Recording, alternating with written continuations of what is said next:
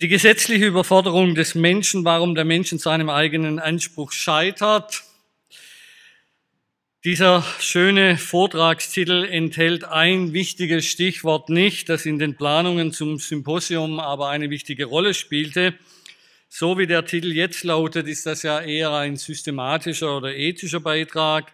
Aber ich bin ja weder Systematiker noch Ethiker, sondern jemand, der sich viel mehr in den historischen und exegetischen Belangen in der Zeit zwischen 300 vor und 300 nach wohlfühlt und auskennt und alles andere ist mir letztendlich zu modern, zu rezent. Für das Symposium über zu viel Moral verdirbt die Laune, sozusagen die Kurzfassung davon, sollte ich darum etwas über die Pharisäer machen. Zum einen, weil ich mich da auskenne, Volker hat es erwähnt, ich habe meine Doktorarbeit über die Pharisäer geschrieben und seither doch das eine oder andere. Zum anderen, weil die Pharisäer nun eben als Moralapostel und Spaßbremsen gelten, die frei nach Heinrich Heine, der damit allerdings die christliche Geistlichkeit meinte, öffentlich Wasser predigen, aber heimlich Wein trinken. Oder derselbe Sachverhalt in den Worten Jesu, ja, in den Worten Jesu, wie sie Matthäus überliefert, denn sie reden, aber machen nicht. Sie schnüren schwere und kaum zu tragende Lasten und legen sie auf die Schultern der Menschen, sie selbst aber wollen sie nicht mit ihren Fingern auch nur berühren. Alle ihre Werke tun sie, um von den Menschen gesehen zu werden. Denn sie machen ihre Phylakterien breit und ihre Gebetsfäden lang, das heißt die äußeren Zeichen von Frömmigkeit, und sie lieben den Vorsitz bei den Gastmälern und die Top-Lehrstühle in den Synagogen. Dazu das Grüßen auf den öffentlichen Plätzen und dass sie von den Menschen als Rabbi angesprochen werden. Worum geht es in meinem Vortrag? Ich sage Ihnen ganz kurz die Punkte, damit Sie sich ungefähr einstellen können, was vor Ihnen liegt oder vor euch liegt. Lange Einleitung, die war jetzt noch nicht vorbei, die kommt noch. Dann ganz kurz, wer waren die Pharisäer überhaupt? Kurze Wiederholung. Dann eigentliche Punkte. Erstens, was haben die Pharisäer richtig gemacht? Mehr als wir denken. Zweitens, wo liegen die Probleme? Und drittens, was können wir von ihnen lernen, wenn wir über Moral und Moralpredigt äh, nachdenken? Sie haben diesen Text aus Matthäus vor sich. In dieser scharfen Verurteilung sehen wir den Grund, warum Pharisäer und Heuchler in manchen Kontexten fast synonym verwandt wird. Du Heuchler und du Pharisäer, das geht Hand in Hand und Sie kennen das berühmte Rezept eines Pharisäers, Kaffee, in den Schnaps unter die Sahne gemischt wird. Pharisäer sind Heuchler, weil sie zwar reden, aber selbst nicht tun, was sie sagen, eben Wasser predigen und selbst Wein trinken. Heute Morgen hatte ich die Folie gezeigt über die deutsche Bigotterie, die Sascha Lobo im Spiegel beklagte, ständig Menschenrechte und Werte predigen, aber sobald es hart auf hart geht, ist Geldverdienen deutlich wichtiger als alles Gerede von Werten. Dieser Vorwurf ist, wie wir sehen werden, überzogen und zugespitzt. Also dieser Vorwurf gegen die Pharisäer, das ist eine sehr einseitige und polemische Darstellung. Aber es ist eine Form von Polemik, mit der bis heute der nervende moralische Gestus anderer abgewehrt wird. Diejenigen, die moralische Forderungen stellen, sollen sich doch bitte erst selbst einmal daran halten und danach predigen oder moralisieren. Das heißt, andere zum gleichen Verhalten anleiten oder auffordern. Diese Reaktion findet sich quer durch alle moralischen Diskurse beziehungsweise ethischen Debatten der letzten Jahre. Wer für offene Grenzen in Bezug auf Flüchtlingsströme war, musste sich von denen, die das anders sahen, sagen lassen, dass sie doch selbst erst einmal anfangen sollten, bitte die Flüchtlinge bei ihnen aufzunehmen oder in ihren eigenen Quartieren, statt die Flüchtlinge dort abzuladen, wo sowieso schon ein gewisser sozialer Druck herrscht. Oder die Debatte um die Klimaaktivistin Greta Thunberg, die sofort der Heuchelei bezichtigt wird, wenn sie nicht mit Fahrrad oder Bahn von A nach B unterwegs ist. Wohlfeil ist im Moment auch die Polemik gegen die katholische Kirche und insbesondere die Priester, die kollektiv der sexuellen Übergriffigkeit beschuldigt werden und offen an den Pranger gestellt werden. Offene Grenzen, Klima, soziale Gerechtigkeit, sexuelle Normen, das waren bis vor kurzem die Themen, die nicht nur moralische Debatten, sondern auch ein gerüttelt Maß an moralischer und Empörung und Verurteilung evozierten. Immerhin, alle diese Debatten betreffen Fragen, die wirklich wichtig sind und die man in der Tat kontrovers diskutieren kann und diskutieren soll. Davon zu unterscheiden sind meines Erachtens die Identitätsdiskurse der letzten Jahre, bei denen primär um Anerkennung und Respekt für besondere Lebensentwürfe und Verhaltensweisen gerungen wird. In diesen geht es meines Erachtens nur sekundär um Moral als das Ergebnis einer umfassend motivierenden und orientierenden Gewissheit und primär um gesellschaftliche und rechtliche Akzeptanz eines Partikularinteresses. Hat es nicht funktioniert? Für und für dieses Partikularinteresse wird dann mit erbitterter Leidenschaft gekämpft. Dieses Stichwort, dass Moral das Ergebnis eines Strebens ist, das auf einer umfassend motivierenden und orientierenden Gewissheit zu einer dadurch bestimmten kohärenten, voraussehbaren Verhaltensweise führt, ist angelehnt an die Definition von Moral von dem ehemalig Tübinger Systematiker Eilert Herms, der sich, wir hatten gestern Abend in kleiner Runde ein wenig über ihn gesprochen, der sich durch eine dezidiert unverständliche oder schwer verständliche Sprache auszeichnet. Wenn man sich aber auf seinen Duktus einlässt, man durchaus etwas lernen kann. Und ich will diese Formulierung, die mich gewisserweise überzeugt hat, werde ich äh, im Laufe des Vortrags immer wieder variieren, dass Moral das Ergebnis eines Strebens ist, das auf einer umfassend motivierenden und orientierenden Gewissheit. Das ist, glaube ich, das Entscheidende für Moral, die funktioniert. Sie muss umfassend sein, sie muss motivieren und sie muss orientieren. Alles andere sind Partikularinteressen, die nicht weiterhelfen. Vielleicht sind, ist die fehlende, umfassende Moralität dieser Partikularinteressen auch der Grund, weshalb nachrangige Diskurse versuchen, durch eine moralisch überhöhte Präsentation des eigenen Anliegens diesem dann eine höhere Bedeutsamkeit zu erkämpfen. Je größer der Empörungsgestus, desto wichtiger muss ja das Anliegen sein und sei es nur ein relativ marginales, das 99 Prozent der Menschen nicht wirklich betrifft und interessiert.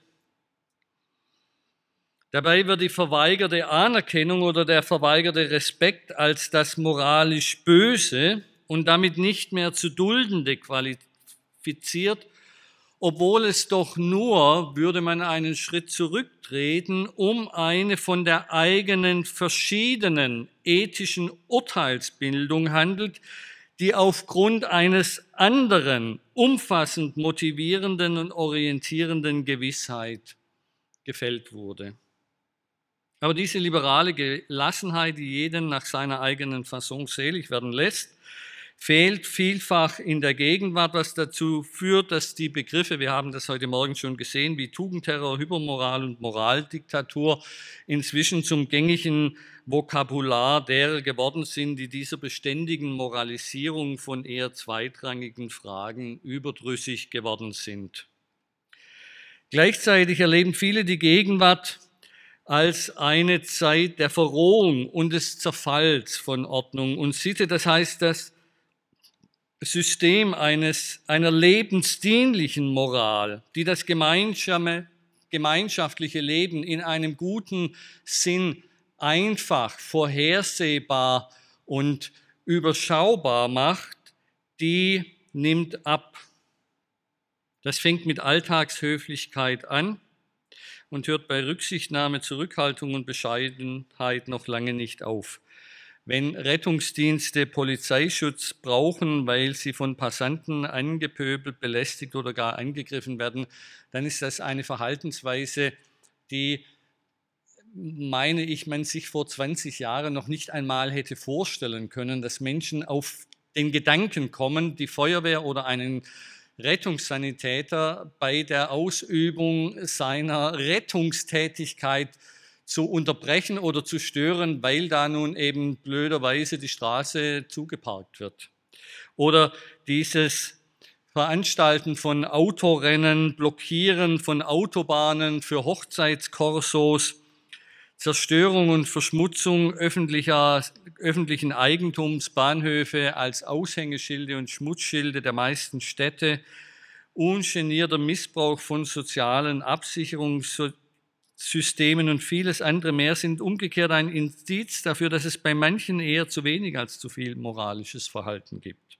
Oder eben, dass die vorhandenen Moralitäten, schon der Plural ist verdächtig und benennt das Problem. Wir haben ja nicht mehr eine Moral, sondern wir haben eine Vielzahl von Moralitäten, dass also das diese vorhandenen Moralitäten nicht mehr eine für alle verbindliche, umfassend motivierende und orientierende Gewissheit darstellen, sondern de facto Partikularmoralitäten sind, die sich aber selbst als Monomoralität verstehen und darum notwendigerweise, aber eben auch tragischerweise ihre unbedingte Durchsetzung erstreben müssen. Man kann jetzt mit einer gewissen Berechtigung fragen, was hilft die Beschäftigung mit den Pharisäern in einer solcher Art aufgeheizten gegenwärtigen Diskussion? Ist das nicht Spielerei? Ich meine nein, weil wir es bei den Pharisäern ja mit Moralaposteln zu tun haben, deren Einfluss, deren Wirken, deren Erfolg und deren Grenzen bereits beschreibbar sind. Denn die Problematik gegenwärtiger moralischer Diskurse ist ja gerade, dass keiner sagen kann, wer am Ende recht haben wird. Es sind unabgeschlossene Diskussionen, deren Langzeitwirkung noch nicht erkennbar ist. Historische Prozesse dagegen lassen sich überblicken und bis zu einem gewissen Grad auch bewerten. Darum kann Geschichte eine Hilfe sein, in der Gegenwart Entscheidungen zu treffen, die mehr berücksichtigen als nur das unmittelbare Geschehen, als mehr berücksichtigen als nur das, was unmittelbar vor unseren Augen liegt. Gerold Lehner hat heute Morgen herrlich treffend formuliert, die historische Dimension bewahrt uns davor, Eintagsfliegen zu sein. Das ist genau der Punkt. Wir sind keine Eintagsfliegen als Menschen. Geschichte ist mit anderen Worten das Langzeitgedächtnis der ethischen Urteilskraft. Geschichte als Langzeitgedächtnis der ethischen Urteilskraft und darum auch der moralischen Besinnung. Und das ist deswegen so wichtig, weil bei Fragen der Moral inzwischen häufig diese Wendung zu hören oder zu lesen ist, man kann doch heute nicht mehr, das ist heute im 21. Jahrhundert unter lauter aufgeklärten Menschen, man kann doch heute nicht mehr dies oder das behaupten oder sagen. Das ist gerade in ethischen Debatten ja nicht wirklich überzeugend. Du sollst nicht töten oder du sollst nicht stehlen, ist ja auch schon ziemlich alt. Eher mehr als 3000 Jahre, denn nur zwei Generationen. Gilt es darum nicht mehr? Wäre es umgekehrt nicht hilfreicher zu fragen, warum manchen, e, manche ethischen Überzeugungen die Moral der jüdisch-christlichen Welt über mehr als zwei Jahrtausende geprägt haben? Ist das Neue wirklich immer das moralisch Überlegene? Ich empfinde unsere Zeit als etwas, wo wir in zwei Generationen das moralische Gedächtnis und Empfinden von zwei Jahrtausenden auslöschen und vom Tisch wischen. Das kann man als Fortschritt ansehen. Wir hatten es heute Morgen. Moral muss sich freimachen oder Fortschritt Technik muss sich frei machen von allen Bindungen, alles zurücklassen, dann nur ist der Mensch frei. Das kann man also als Fortschritt ansehen, aber man muss es nicht. Und darum Geschichte, weil Geschichte demütig macht und weil Geschichte zeigt, wozu Menschen fähig sind, und zwar im Guten wie im Bösen. Zudem lässt der Rückblick auf die Geschichte manchmal doch ein Urteil darüber zu, wer eigentlich am Ende recht hatte. Und aus einer theologischen Perspektive ist dieses Ende, wo es um Recht und Unrecht geht, ja eine doppelte Sache. Da ist das Ende in dieser Welt, das heißt, welche Position wird in 20, 100 oder in 1000 Jahren als die angemessene, als die moralische angesehen werden? Was wird also von der, vor, vor dem Forum zukünftigen Wahrheitsbewusstseins als gerechtfertigt dastehen? Aber das ist nur eine Seite und letztlich für eine theologische Existenz die falsche Seite. Denn eine sich an der Weisung von Jesus orientierende Moralität will nicht vor dem Forum gegenwärtigen oder zukünftigen Wahrheitsbewusstseins anerkannt werden, sondern sie will im jüngsten Gericht bestehen. Sie ist geprägt von der Mahnung Jesu, was hilft es dem Menschen, wenn er die ganze Welt gewönne das heißt, wenn er die Anerkennung der Menschheit gewinnt, aber Schaden nimmt an seiner Seele, das heißt dadurch die Anerkennung bei Gott verliert. Die etwas sperrige Formulierung von Eilert Herms über die umfassend motivierende und orientierende Gewissheit bringt die Bedingtheit von Moral, die mehr ist als blanker Opportunismus, hilfreich auf den Punkt. Zur Moral gehört vereinfachend gesagt ein umfassendes Weltbild, das dem eigenen Handeln motivierend und orientierend zugrunde liegt. Ein solches hatten die Pharisäer. Und das, was die Pharisäer hatte, wurde durch Paulus mit Modifikationen zwar auch für den christlichen Glauben grundlegend.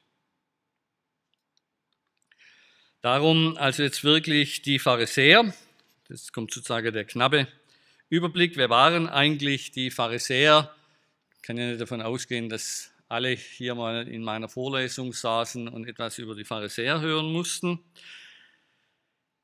Sie werden erstmals als eine von drei Schulrichtungen oder Denktraditionen innerhalb des Judentums neben den Sadduzäern und Essenern für die Zeit um 150 vor Christus genannt, allerdings in einem Werk des jüdischen Historikers Josephus, das erst in den 90er Jahren des ersten Jahrhunderts nach Christus geschrieben wurde. Also von den Anfängen bis zur Beschreibung durch Josephus liegen rund 250 Jahre.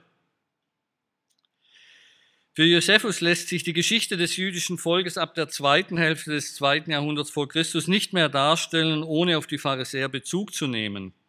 Josephus ist darum für die pharisäische Geschichte die Hauptquelle. Und meine Studis wissen das schon. Es gibt keine Predigt, keinen Vortrag, in dem ich nicht kurz auf Josephus eingehe und darauf verweise, dass man einfach seinen Josephus lesen muss. Die zweite wichtige Quelle ist das Neue Testament. Das war jetzt heftig. Ja, lassen wir das mal so.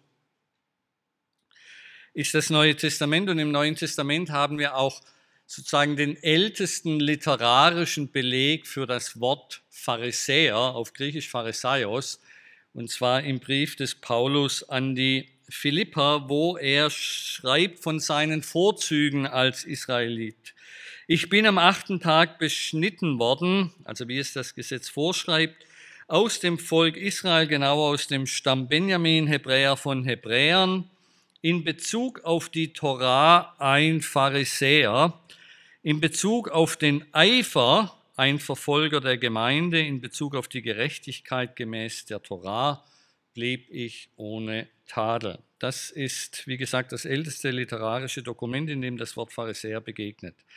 Eindeutig ist, dass es positiv gemeint ist. Wer von sich sagen kann, dass er als Pharisäer untadelig war, kann damit in der Welt des ersten Jahrhunderts Punkte machen. Für uns ist Pharisäer ein Schimpfwort. Für Paulus und für Josephus ist Pharisäer die Kennzeichnung einer bestimmten Denkrichtung innerhalb des Judentums, die von allen vorhandenen Denkrichtungen diejenige war, die am meisten Ansehen genoss. Josephus berichtet, dass die Pharisäer den größten Einfluss auf das Volk besaßen, so dass sogar die Sadduzäer sich in manchen Bereichen des öffentlichen Lebens nach ihnen richten mussten. Sie sehen dieses Zitat. Sie gelten beim Volk am überzeugendsten, so dass sämtliche gottesdienstliche Verrichtungen, Gebete wie Opfer nur nach ihrer Exegese dargebracht werden. Ein so herrliches Zeugnis der Gut Tugend gaben ihnen die Bewohner der Städte, weil man glaubte, dass sie in Wort und Tat nur das Beste wollten. Also wenn wir Matthäus 23 am, Eingang, am Anfang gelesen haben, dann müssen wir diesen Text eben auch hören, dass sie in Wort und Tat nach dem Besten strebten. Das ist eben auch, was zu den Pharisäern gehört. Darum die Frage, was haben die Pharisäer eigentlich richtig gemacht? Woher kommt dieser Einfluss beim Volk, den ja nicht nur Josephus behauptet, sondern der sich auch in den Evangelien und der Apostelgeschichte beständig nachweisen lässt? Die Antwort des Josephus ist, dass sie anerkanntermaßen das Koinon, da kommt Koine auch her, das Koinon, das gemeinsame Wohl des Volkes Israel im Blick hatten. Sie liebten sich untereinander, während die Sadduzäer als Finanzelite untereinander stritten und rangen um Einigkeit beziehungsweise die gleiche Gesinnung für das Koinon, für das Gemeinwohl. Das heißt, die Pharisäer waren willens und in der Lage, auf der Basis einer geteilten Weltanschauung, nämlich der Torah, Regeln zu formulieren, die viele im Volk halfen, sich im Rahmen dieser Weltanschauung richtig, hilfreich und förderlich zu verhalten, und zwar sowohl im Hinblick auf das eigene individuelle Wohl wie im Hinblick auf das Gesamtwohl des Volkes. Das heißt, es ist die Flexibilität der Pharisäer, die es ihnen erlaubt, den Einzelnen so zu motivieren, dass die Handlungen, die aus dieser Motivation entstehen, nicht nur ihm selber gut tun und als gut erfahren werden, sondern als etwas Gutes für das Koinon, für das Gemeinwohl gelten. Dazu überlieferten sie dem Volk gewisse Satzungen aus der väterlichen Tradition, welche nicht aufgeschrieben waren in den Gesetzen des Mose. Und diese Gebote waren nach pharisäischer Auffassung zu halten und zu beachten. Und da wird ja gelegentlich sozusagen diese pharisäische Gesetzemacherei sehr negativ dargestellt. Aber ich meine, versuchen Sie einmal die Torah zu halten. Die kann man nicht halten. Wenn man bei jedem Gebot im Grunde fragen muss, ja, was bedeutet das konkret? Du sollst nicht arbeiten am Sabbat. Ja, was ist Arbeit? Und wenn Sie das den Leuten nicht erklären, dann ist das ein schönes Gebot, aber es wird nicht konkret. Du sollst deinen Nächsten lieben wie dich selbst. Das klingt herrlich und wunderbar, aber es ist nicht konkret. Was heißt das konkret? Und die Pharisäer haben angefangen, diese Dinge präzise zu benennen. Dabei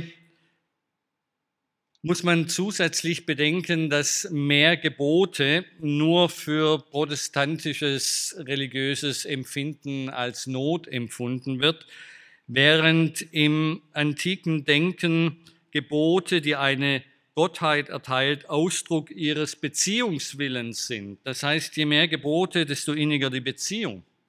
Weil ich weiß, wie und in welcher Weise ich dieser Gottheit Ehre erweisen kann. Was die Pharisäer durch ihre Gebotsauslegung geschafft haben, war die Beanspruchung jedes Einzelnen. Das heißt, aus der Kollektivreligion des alten Israels wurde durch die Pharisäer eine Individualreligion, die aber nicht individualistisch verengt war, sondern als Individualreligion dem Ganzen der Gemeinschaft diente. Die mit der Hellenisierung, also ab dem dritten Jahrhundert einhergehende Individualisierung der Gesellschaft wurde als Chance begriffen, das ganze Gesetz dem ganzen Volk und damit eben jedem Einzelnen als Aufgabe und Verpflichtung zuzuweisen bzw. anzubieten. Nicht länger ist allein die Priesterschaft und der Tempel für die Interaktion zwischen Gott und seinem Volk, an der Segen und Fluch hing, Fluch hing verantwortlich, sondern jeder Mann und jede Frau in Israel hat ihren Anteil an dem Segenstrom, der in das Volk fließt. Dem Einzelnen ist es anheimgestellt, den Weg des Lebens oder den Weg des Verderbens zu gehen. Und diese Entscheidung galt es nun immer wieder neu zu treffen. Sie war hineinverwoben in den Alltag von Frauen, Männern und Kindern. Die Reinheit des Essens einzuhalten ist eine private Angelegenheit. Aber sie ist nicht nur privat, sondern durch die Reinheit des Essens, durch die Reinheit des Herdes, durch die Reinheit des Ehebetts, durch die Reinheit des Hauses wird die Reinheit bewirkt, die es ermöglicht, dass Gottes Segen in sein Volk kommt. Die Pharisäer und ihre Schriftgelehrten waren offen für neue Methoden und Sehweisen im Umgang mit der überlieferten Tradition. Sie waren das Gegenteil von verknöchert. Das waren die Sadduzäer und teilweise auch die Essener. Sie waren bereit und fähig, neues Traditionsgut aufzunehmen und zu legitimieren und Bestehendes, nämlich die Torah, an die veränderten Lebensbedingungen anzupassen und getragen waren sie von einer das ganzen Volk umfassenden Heilsverheißungen, die es im Leben des Einzelnen einzulösen galt. Das heißt, nicht nur das Kollektiv war wichtig, nicht nur das Volk als Ganzes, sondern der Einzelne. Ihr Profil lässt sich am ehesten als volksmissionarisch beschreiben, die Torah von den Pharisäern sehr weitherzig als Grundordnung der Schöpfung und des Lebens verstanden, konnte so gelesen und interpretiert werden, dass sowohl die intellektuellen Anfragen mit ihrer Hilfe beantwortet, als auch die existenziellen Bedürfnisse der neuen Zeit durch sie gestillt werden konnte. Das heißt, das Textbuch der alten Großerzählung Israel, das ja zur Zeit der Pharisäer in Teilen auch schon 800 bis 1000 Jahre alt war. Also nicht unbedingt ein äh, aktueller Schlager. Dieses Textbuch der alten Großerzählung Israel erwies sich neu interpretiert als erstaunlich aktuell und den konkurrierenden griechischen Modellen sogar vielfach überlegen. Dadurch bekam die pharisäische Bewegung Schwung, Einfluss, Ansehen und gewann große Teile des Volkes weil sie überzeugende Antworten auf neue Herausforderungen gaben. Zusammenfassend lässt sich sagen, dass die Pharisäer eben über mehr als zwei Jahrhunderte hinweg dem Volk gesetzliche Bestimmungen gaben und damit dem Volk einen Dienst erwiesen haben. Das heißt, diese Form von Moralunterricht, von Moralapostolat, wenn ihr so wollt, die hat sich als hilfreich erwiesen.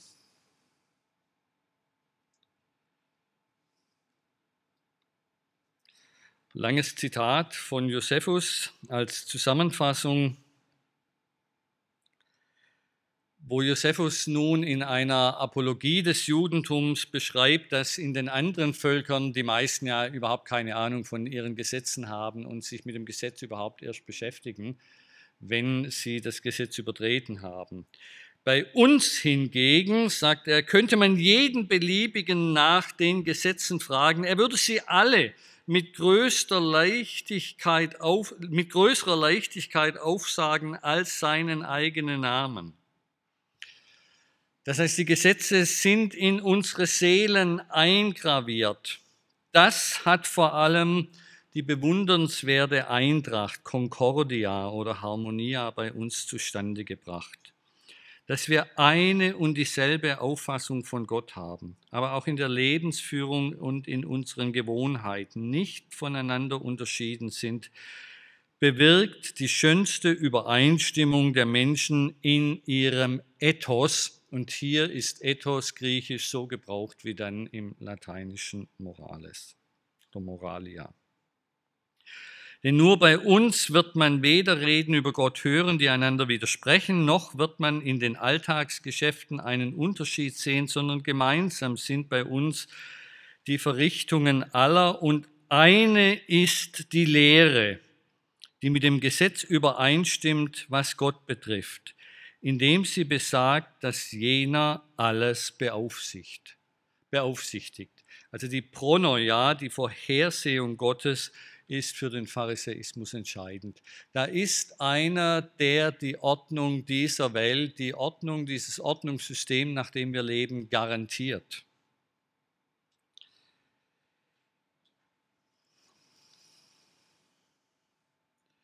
Grenzen der pharisäischen Moral.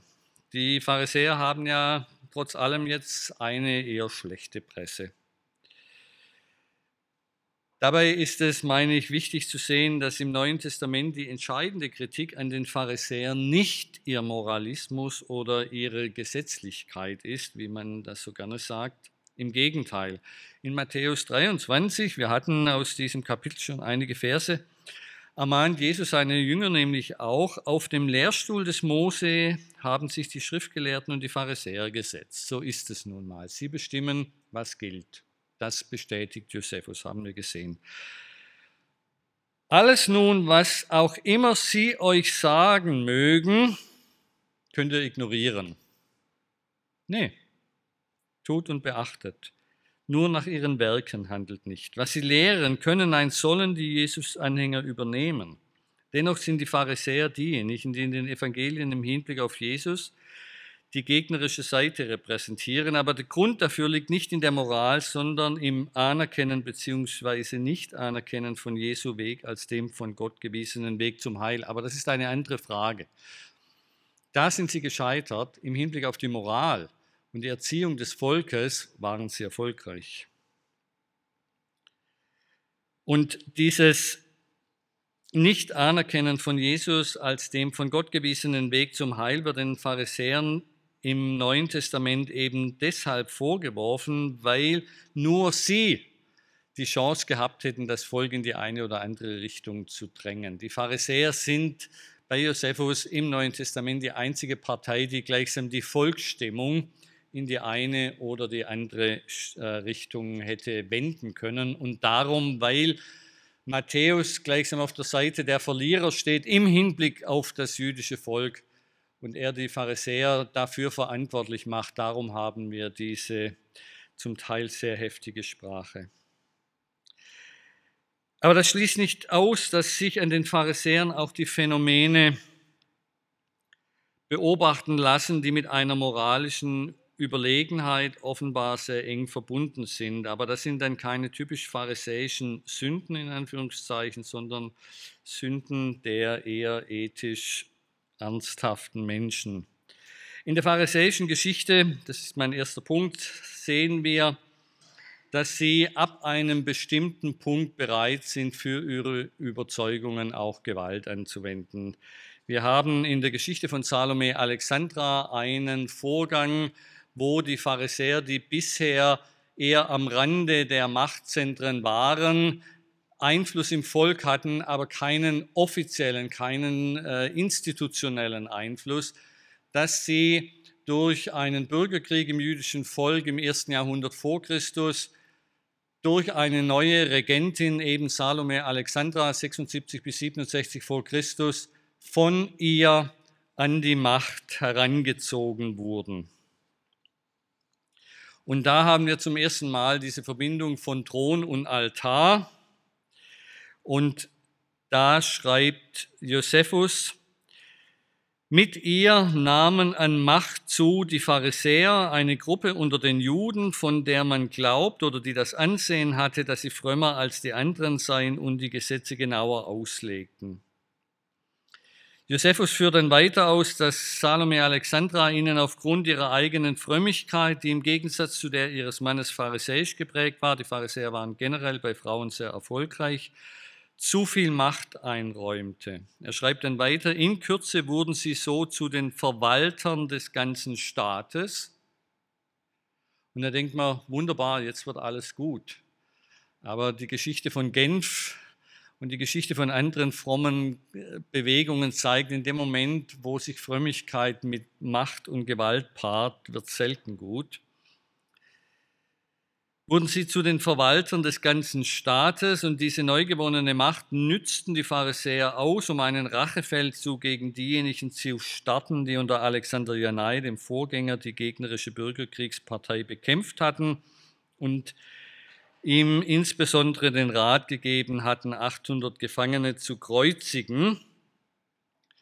Das heißt, hier wird nicht mehr das Koinon in den Mittelpunkt gestellt, sondern Partikularinteressen der eigenen Partei und der eigenen Parteigeschichte, weil von den 800, die da gekreuzigt wurden, eben viele Pharisäer waren. Und kaum an der Macht wird Rache genommen. Die Attraktivität der Pharisäer begann also da zu leiden, wo sie das Gruppen- und Binnenethos der pharisäischen Bewegung nicht mehr als nachzueiferndes Vorbild praktizierten.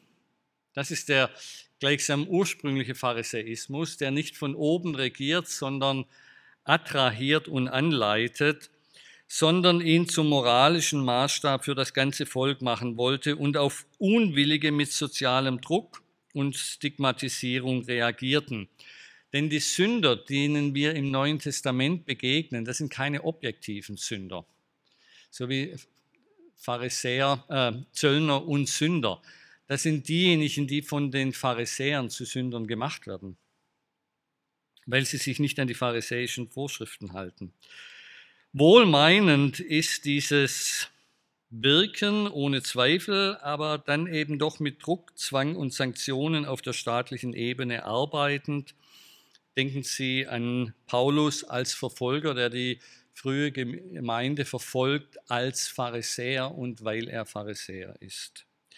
Der Grund für diese Verschärfung des Drucks auf Unwillige ist meines Erachtens ein Krisenphänomen.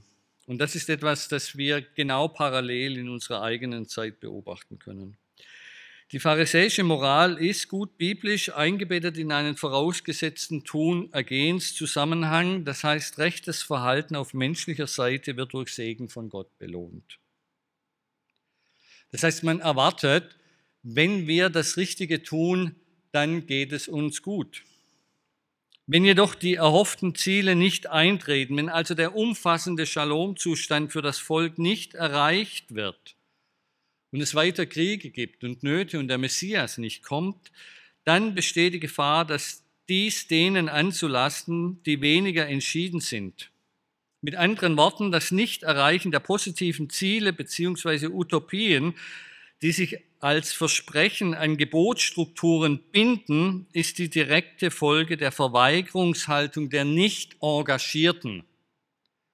Würden die anderen endlich ihren Hintern hochbekommen, wären wir schon viel weiter und das Klima wäre nun nur bei, was weiß ich, ein Prozent und nicht bei drei Prozent. Der Messias kommt, wenn ganz Israel einmal den Sabbat in der rechten Weise halten würde. Wo dieses Denken Raum gewinnt, da werden alle, die den Sabbat nicht nach der pharisäischen halten, zu Verhinderern des großen Ziels.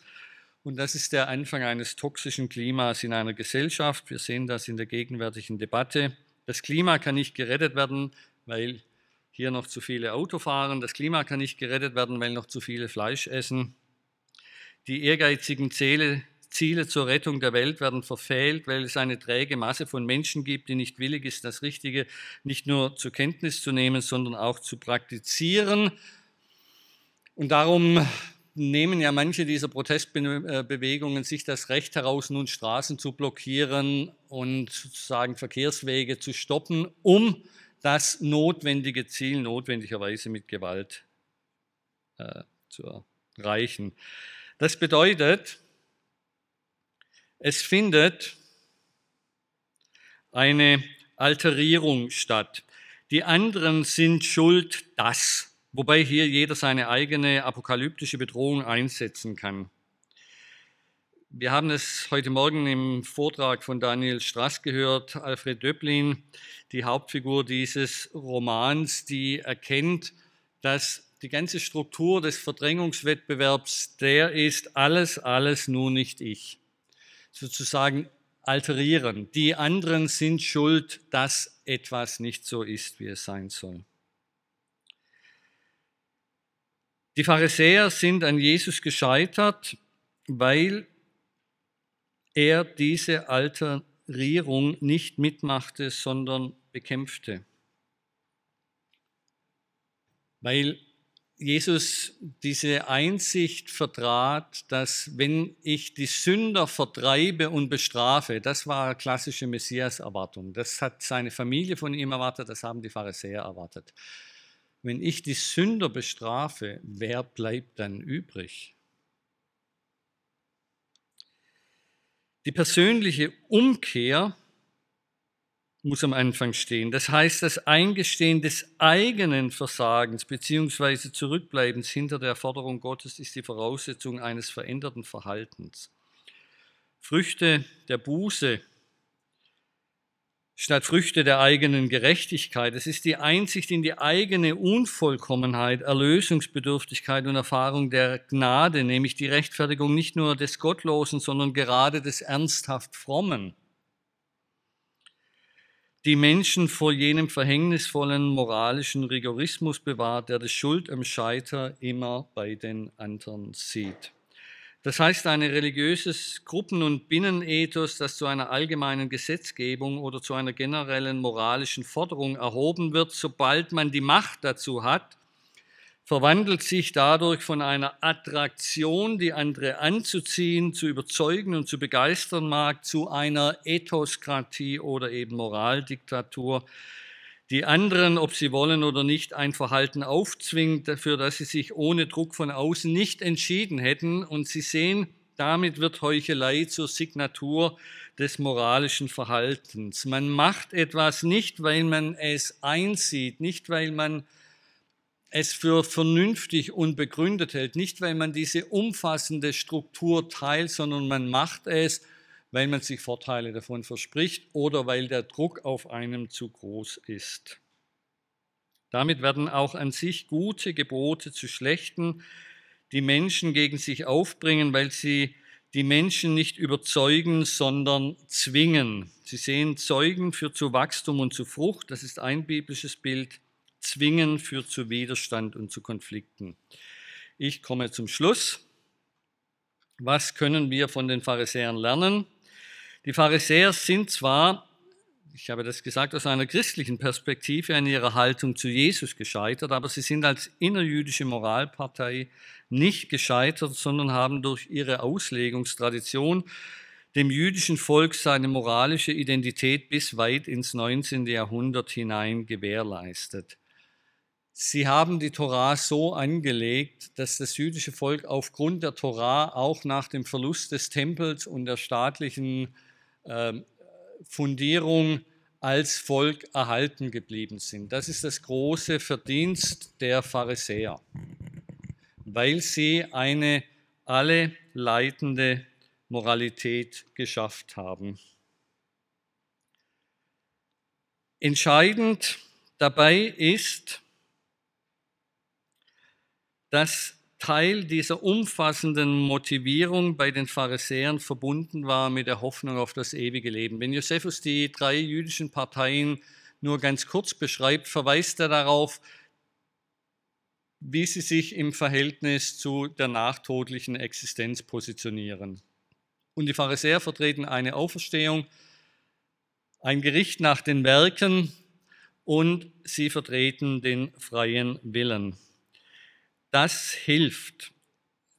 Denn die Hoffnung auf das ewige Leben und damit verbunden auf das Gericht, in dem die Gerechten belohnt und die Ungerechten und Frevler bestraft werden, führt dazu, dass ich das nicht selber machen muss. Das ist umfassend motivierend, aber nur für den, der diesen Glauben an die kommende Welt teilt. Das wussten auch die Pharisäer, weshalb sie im Volk für ihre Überzeugungen aktiv warben und dieselben sichtbar vorleben vorlebten. Weil der Maßstab für das Gericht die Torah war, darum war auch eine umfassende Orientierung möglich.